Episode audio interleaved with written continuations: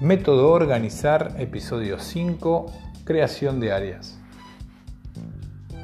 En, en, el anterior episodio hablamos de cómo podías elegir tu función. En este caso, lo que estamos buscando es eh, que vos aprendas a cómo crear un área. Un área efectiva que resuelva problemas, que sea productiva para la institución, para la organización deportiva para la cual fue creada.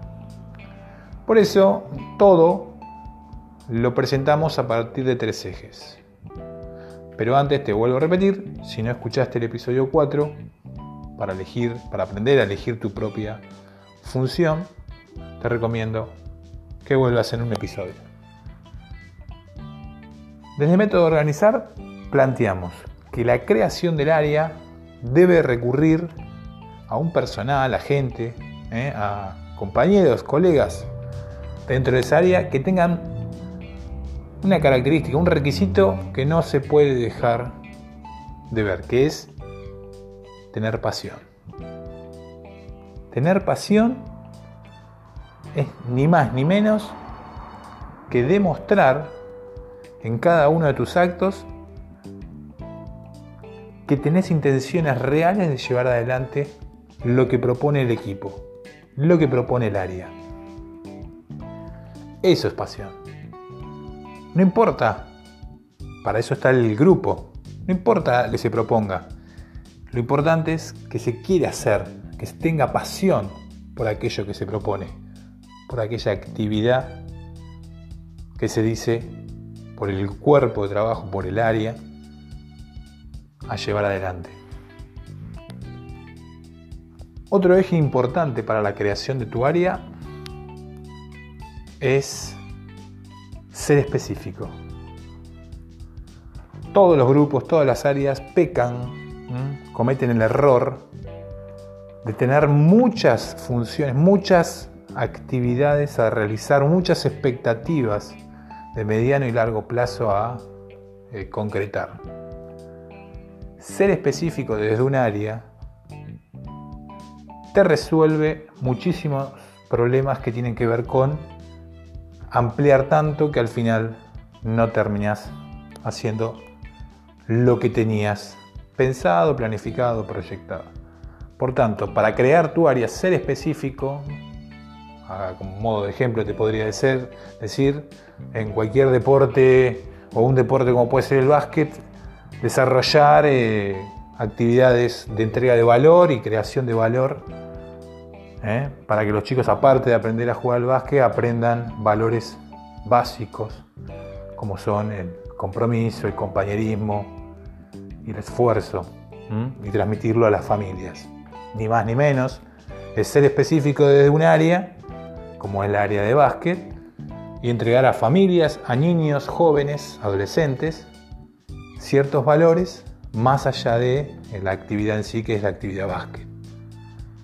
Y por último, y no menor, es muy importante porque tiene que ver con la creación del área y los integrantes que conforman esa área, es su formación, la formación del equipo del área que estás trabajando no tiene que ser necesariamente toda de la misma actividad, como tampoco tiene que ser toda eh, orientada a la educación física, ejemplo. Dentro de un área deportiva, en este caso, puede haber multiplicidad de, áreas y de formaciones. En el específico del área que estás creando vos, ¿no? Si se entiende. ¿A qué me refiero? Puede haber alguien de un profesorado de educación física, puede haber alguien, por ejemplo, si queremos desarrollar, pues sigo con el ejemplo del, del básquet eh, puede haber alguien del básquet, pero también puede haber alguien del vóley dentro de la misma actividad, dentro de la misma área que estás desarrollando.